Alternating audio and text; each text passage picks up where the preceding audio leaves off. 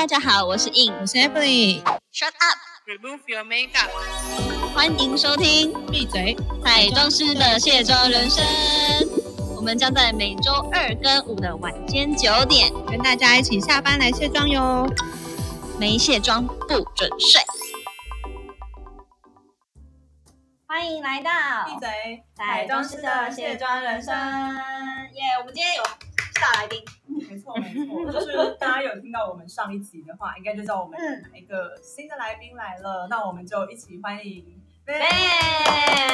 大家好是我们的彩妆的好朋友。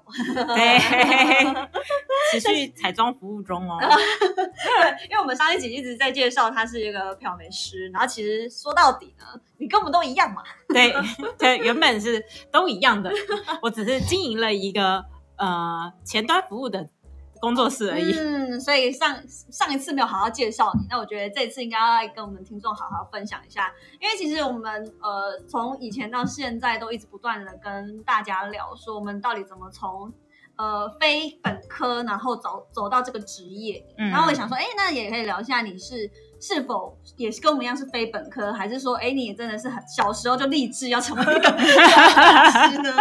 应该很少人会小时候就立志要成为妆法师吧？这个真的 小女生不是小时候就哦我要当化妆师，然后就开始有很多那种小小的。真假？的？我小时候梦想是当老师。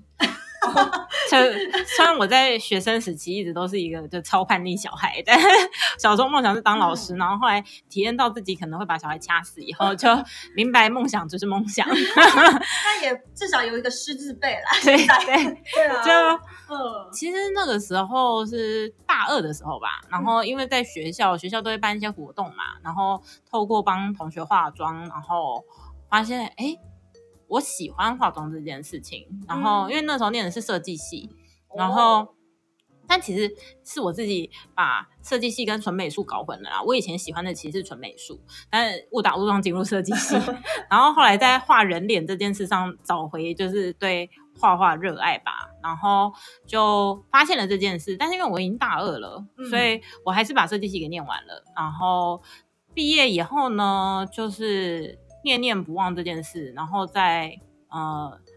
比如说，一般做办公室的工作，或者是在做柜姐这些职业中，大概混了两三年，其中还考考过文化行政的国考。哦对，然后后来在二十五岁的时候，觉得不行，我这辈子如果不做这件事，我真的会很后悔。嗯，对所以至少你在二十五岁就找到目标了。但二十五岁其实对我们这个行业来说也不算年轻了啊，所以因为我觉得二十五岁好像蛮多人的人生转泪点都是在这个时候，嗯所以那时候确立一个方向了啦。对对对对，就觉得要耕耘它的。再晚好像就来不及了，所以就那时候就毅然决然就拿着自己前几年工作打混的那些积蓄，然后呢就找了一个行业内的老师学了化妆，然后那个那个老师现在也还在行业内，但就不跟大家说是谁。这个秘密啊。对，然后就学了化妆以后，运气不错，老师给了我第一个案件，然后就从那个时候就开始进入剧组，然后哦，从助理做起。因为其实这个行业就是这样，即便你学了化妆，你还是会需要透过工作的磨练去呃精进你的化妆技术，跟嗯就是碰各式各样不同的脸，去了解就是化妆到底是怎么一回事。嗯嗯嗯。那你之前是呃，因为我觉得有些听我想要听众，想要想要走这一行的话，也会想要知道，就是你是怎么样一开始去呃找这个老师，就是为什么是你是选择他海选到这个老师。对嗯哦，其实这个是非常容易，就是因为我就是知道我并没有想要做亲密，我就是想要做幕后，所以呢，我那个时候呢就直接在《女人我最大》上面看到了这个老师，啊 然后就想说，嗯，他是会上节目的，而且他也是就是画艺人活动的模特活动的，嗯，应该就真的是这个行业内的。就应该是这个行业内的，就是算佼佼者吧，就是至少是在一定水准上的一个老师。嗯所以那个时候我就找了这个老师，当然就是跟就是收费标准就会跟一般的新密有蛮大的差距的，就比较高一些吗？对高高蛮多的，大概是四倍的价格吧。四倍，对啊，嗯但是其实那你有学到他的真传吗？我觉得我真的蛮幸运的诶，因为其实他的课程算是蛮详细的，包含连一些基础的特化，就比如说 A B 胶这种，或者是嗯乳胶这种东西都有教到。然后等于说，在我进剧组的时候，我是已经可以化完妆的状态，但不能说到就是真的像是。就是现在这样子，就是化妆很精细的状态，就是不一样的。但是在可以出妆的状态下，我再去看其他老师的东西，就可以学得很快，而且可以更知道说他的化妆手法跟我的化妆手法的细微差异，造成后面的效果的不同的原因。嗯，对，因为其实像我有一些同期的助理，他们是不会的，他们是在做助理中学习。但是说白了啦，就是为什么现在我是化妆师，他还在做助理？嗯我觉得这个就是差异，因为你看得懂跟看不懂。就是你有花这四倍的钱，还是有差的。当然啦、不然钱是白花的。所以大家还是要好好的就是慎选。对，我觉得，嗯嗯嗯在就是你说你一开始也是，你一开始进剧组就是当老当师吗？还是没有没有没有没有我是从助理，就是我去嗯。看其他老师的东西，跟他怎么对这些演员跟剧组本身的一些流程，跟比如说戏剧会有联系啊，或者是呃定妆啊这些东西，哪一些应该要注意，还有你跟演员要去怎么样跟演员沟通，因为毕竟有时候有一些角色并不是为了让他好看。嗯，对，甚至有一些角色是要把它画老，或者是画丑，或者是依照他每一个状态不同去进行不同的妆效，所以这种东西就是都会需要跟演员或者是跟导演沟通的。然后剧组里面也是有各组，比如说跟制片组，就最常对到的就是制片组，跟制片组的沟通也很重要。那你在画面上也你也会需要跟灯光老师他们沟通，嗯就是其实剧组就是每个组之间都有一些沟通的习惯。或者是一些小秘诀，对，嗯然后就是透过这些学习，然后一边同时也跟着不同的化妆师去了解他们的化妆技术，然后归纳成自己的化妆技术。嗯，嗯，那在这个你说的这个期间的话，就是你大概当助理多久了？对你当助理多久，然后才能够升上正式的嗯。我大概是助理做到快四年的时候，然后、哦但是。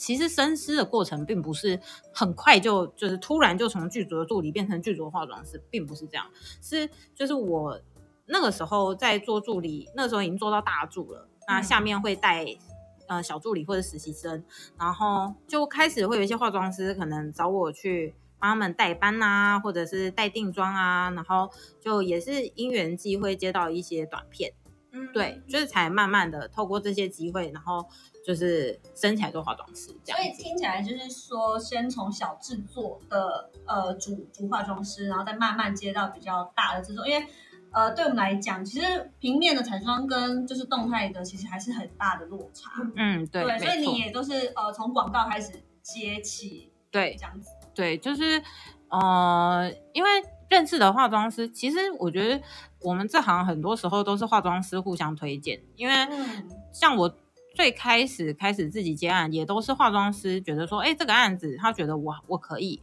然后 pass 给我，嗯然后让我去做，或者是呃，可能他是呃这个这一个组的造型头，嗯，对，那他找我去做，对，那慢慢就是这种状态，然后就就起来了。嗯嗯。所以如果呃你接到比较大的、比较长一点的时间，你有接到哪一种编制？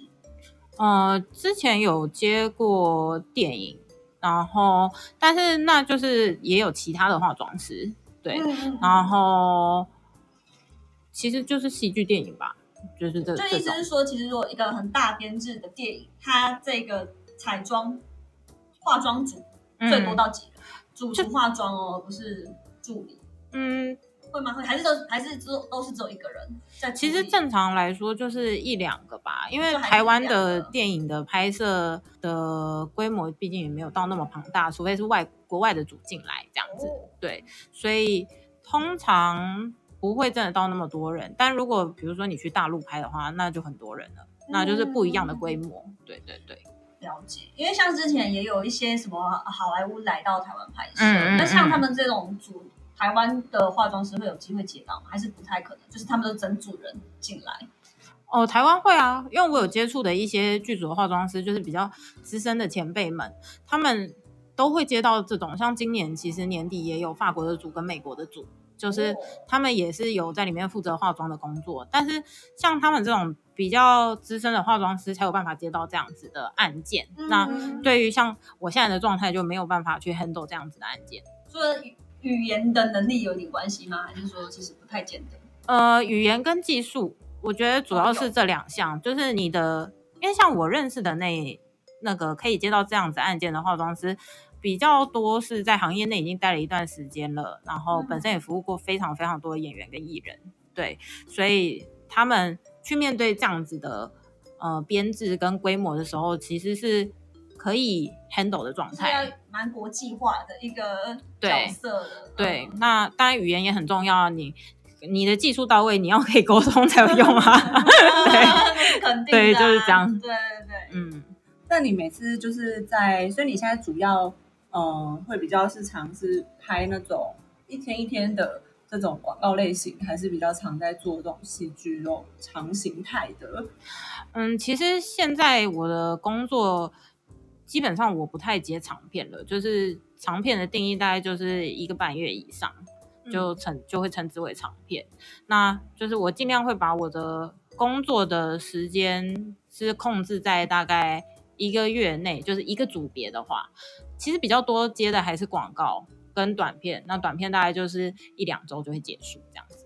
然后啊，也有节目，最近接了节目。嗯嗯嗯。因为我看你就是最近好像平常也会跟一些就是艺人啊，或者是明星，就是一起，就是你会帮忙书画他们吗？嗯嗯，对。那你最近的案子里面有没有什么是可以稍微讲一下的那一种、哦可以透露的比较有趣的事情，或者是刚好遇到什么让你觉得很阿杂的事情？最近的话，因为我我才刚结束那个餐车的拍摄，就是开着餐车交朋友二，二十九号就开始播喽，每周都有一集哦。对，啊，这可以录出，请大家收看赖 TV，然赖后 TV 播的，对赖哦 TV，然后东森也有，然后呃，其实比较困扰的事情，大概就是我们的拍摄中间受到疫情的影响，停了一个停了蛮久的吧。我们五月拍到五月中，然后后来复拍是十月份，对，九月底九月底拍到十月中才把这个节目给录完，这样子。其实我觉得节目就是大家集体的生活吧，然后可以分享一下，就是在拍摄，假设说，呃，今天比如说今天的拍摄就是单录这一集结束，这样吗？还是说，哦，可能一集我会切割成两到三天？呃，其实他们比如说，呃，我们这一趟行程去这个地点五天，然后他们可能大概可以剪两集到三集左右。哦，对对对，然后他们会有排程，那就是这就是剪接师的工作了。所以其实我也不是很清楚，但是就这一次的拍摄模式大概是这样子，这样子。嗯，那你们会是这五天都在工作吗？还是中间也还会有休息几天，可以让你们就是自由活动之类的？其实我觉得像这种去外地工作，就真的就是是工作，就是嗯通常大家都是集体活动，不管是剧组或者是节目，就是就是其实就真的就是去工作的状态，然后有剩下的时间才有时间自己出去可能附近看看，但是因为等于说我们的交通都是依靠剧组嘛，嗯所以跟断了腿也是没有什么太多差别。听起来你们的剧、你们的那个节目也是去了偏僻的地方。一定要就是也没有到很偏僻啦，因为我们也是有去台南啊，去嘉义，只是因为我个人是一个超级大路痴，所以 就是对于像我这种人来说，就是还是不要乱跑好了，省得回不来。有，就像大家说，像我们出差的话，可能可以到很多不同的地方去，但其实根本就没有什么时间，就是可以出去玩的。就是对，因为其实工作一整天，因为像我们这种工作形态啊，比如说好录节目，基本起跳八九个小时一天至少，嗯那有时候录到十几个小时也是有的、啊。那这种状态，你收工都很累了，根本不会想要出门。就只想要就是直接对回去住宿的地方。没错，而且哦，除非是剧组啊，剧组如果在外地拍摄的话，就会有休假。就是如果遇到休假的话，你就可以出去玩。只是就是要看你的朋友们是不是会玩的朋友，因为剧组就是有分。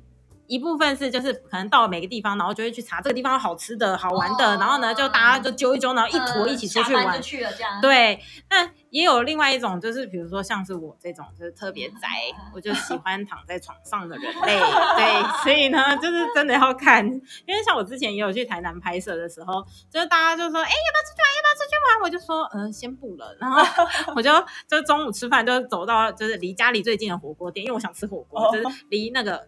不能讲家里，应该说离宿舍最近的火锅店。嗯，计算最近的距离。对，就是吃完以后立刻回来躺着，这样 拒绝移动。对，这是边缘人吧？这是边缘人行为。没有，但是我我我还是跟大家相处的蛮好的啊。我只是就是需要一点自己的空间。假日的时候也是啊，因为整个完完全全一整天跟他们相处，也是会觉得对要。放空一下，和这世界。那你们，你说，呃，你提到说，就是你们也会有住宿的地方嘛？那你们住宿的地方，就是它会是一个还不错的住宿点吗？还是就是它其实就是一个，嗯，它会给你一个很高级的住，还是就是一个很平凡的住宿的地方？这个真的就是看各组的预算呢，跟你们什么时候出去。因为像去台台中，我们就有一个就是固定住宿的。旅馆就是各大剧组都很喜爱它，对，然后，嗯，比如说像这一次去澎湖好了，澎湖的时候就变成说大家会分散住宿，但是并不是说剧组就是想要这样子，而是因为我们去的时候正好是花火节，哦，对，没有办法，他们的旅旅店都就是满了这样，然后大家就只好分散开来居住，要不然正常来说剧组的住宿环境都不会太差啦，因为毕竟。工作人员休息的地方，然后除非除非除非是你要在那个地方住很长时间的，因为像我就有听我一些其他的化妆师，也是剧组的化妆师朋友，就分享他们可能去大陆的经验，就有时候真的是会住到那种就是很精彩的旅馆，然后红灯区的那就是种，比如说就是浴室的浴室那个水孔，然后你在走进去的时候就看到上面有烟蒂呀，这种就是很蛮尴尬的情况。但台湾的组目前。遇到的都还好哦，只有在我刚入行的时候，那时候正好去嘉义拍一个年代剧，嗯，就是日治时期的年代剧。然后那时候我们就有住到那个学校的宿舍，就是我们去租用人家学校给学生的宿舍的那种，就是真的是宿舍，但是基本上也是干净，然后算舒适的状态，但就是没有那些。就是设施，就是可以睡觉，可以洗澡，对，就是学生宿舍嘛。学生宿舍你要要求什么？而且有很高级的学生宿舍啊。哦，那我我那个是五年前，就是比较平凡的学生宿舍，就是勤俭持家款。对对对，勤俭持家款，不是那种有时候有些私立大学那种高级。呃，没没没没没有没有没有没有没有。不过这应该还是真的是看剧组的预算编制啦。对，但是我觉得钱跟没钱还是有差的。对。我觉得，但我目前跟到台湾的组，我都觉得就是其实算是蛮蛮不错的，就是不会让你惊悚的事情。呃啊，我有之前住过边间，就是走廊那个应该，但是那个应该不能算是那个，不能算是就是应该算是饭店本身的问题，因为他的那个房间本身就很奇怪，就是它的格局很奇怪，不方正这样。对，不不太方正。然后那个时候我是还在做助理的时候遇到的。然后，然后我就因为那个时候我是做发型助理嘛。然后后来我就跟化妆助理讲说：“哎，我们一起洗澡。”因为太害怕了。是你打开门就感受到毛毛的这样。对，我就觉得很不对劲，就是我一打开门，我就想说这个房间为什么会长这样，而且我还动了里面的成色，因为觉得里面长得太奇怪了。就我希望换一个成色，可以让它看起来合理一点。你就想说，你看一天收工喽，然后你还要去动那个房间的成色，你就知道那个长得有多怪。在我就是像我这么懒的人，然后 觉得有多怪，好想 真的很可能是床的位置不是在一个合理的，对，门一打开就看到它啊那种。对，然后因为那个那个旅馆本身也是偏老旧。对，然后所以你就看，但干净吗？我我我是没有什么痒不痒的问题啦，但是就是我就是觉得那个格局太奇怪，就是你心里就是会毛毛的。嗯，对。所以你们自己有没有就是一些像像有些人就是有信仰啊，或者或者是波比的东西，然后是可以挡煞的东西在身上？哦，我是基督徒啊，所以我其实出去工作，我都一定会带十字架，啊然后我的十字架都会放在我的枕头旁边，跟我一起睡觉。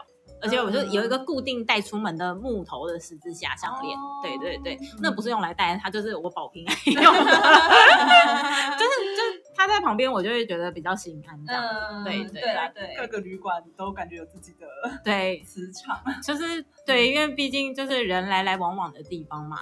但是。必须就是说一下，那个跟我一起洗澡的化妆助理，我们就是到现在感情都很好哦。有洗过澡的感情果然不一样。你要说他怎么了？没有，没有，害怕是不是？化妆助理人很好，还是有什么阴阳眼就跟你说，哎，真的有哦，说明就是一起洗过澡，所以后来我们就一起生师傅，一起长大，哦这样大家感情很好。嗯对好好的结局就对，好的结局是一个 happy ending。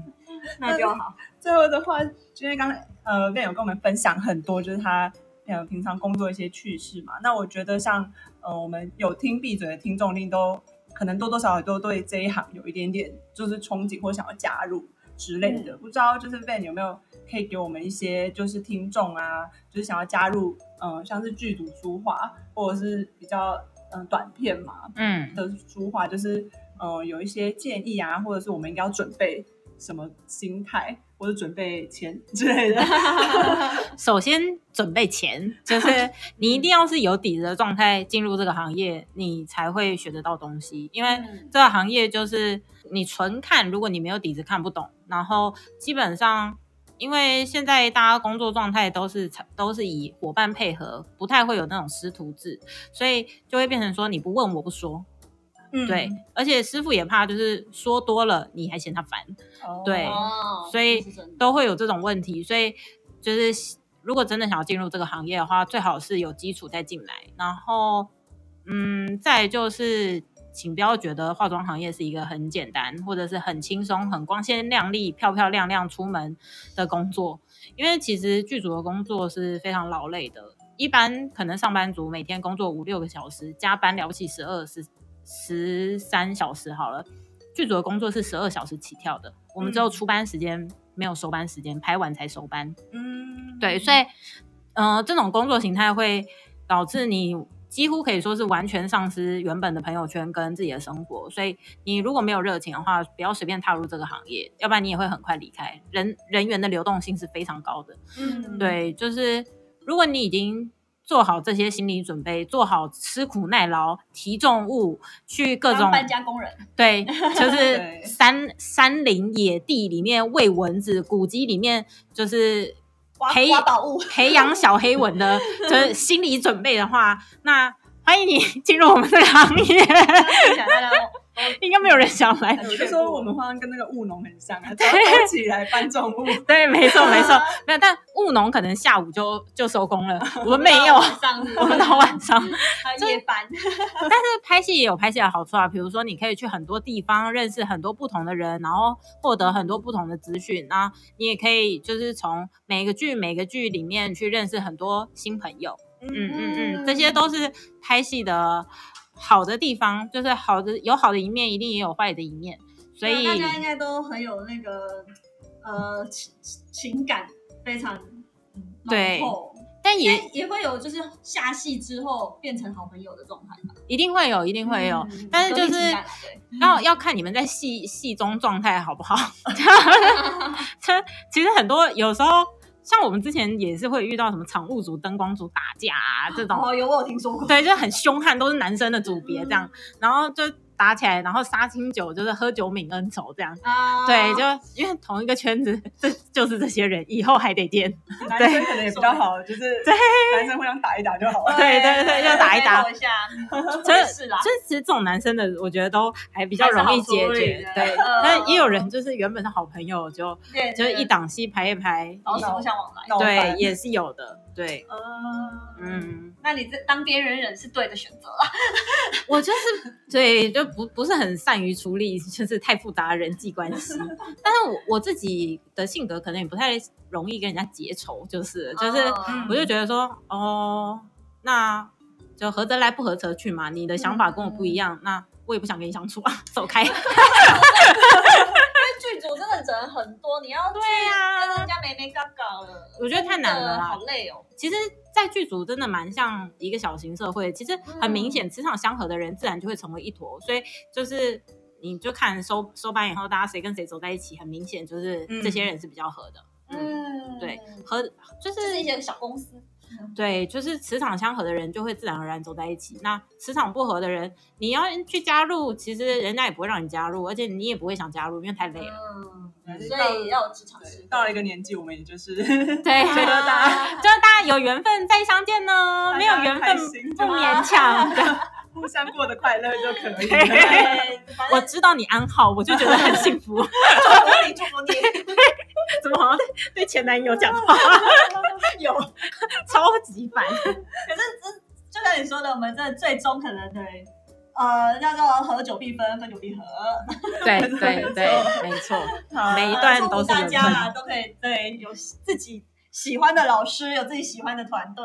对，加油加油！祝大家在人生当中都都找到好的缘分。对，今天也谢谢郑来，对跟我们分享他工作上面的趣事，还有一些小小的建议给我们的听众。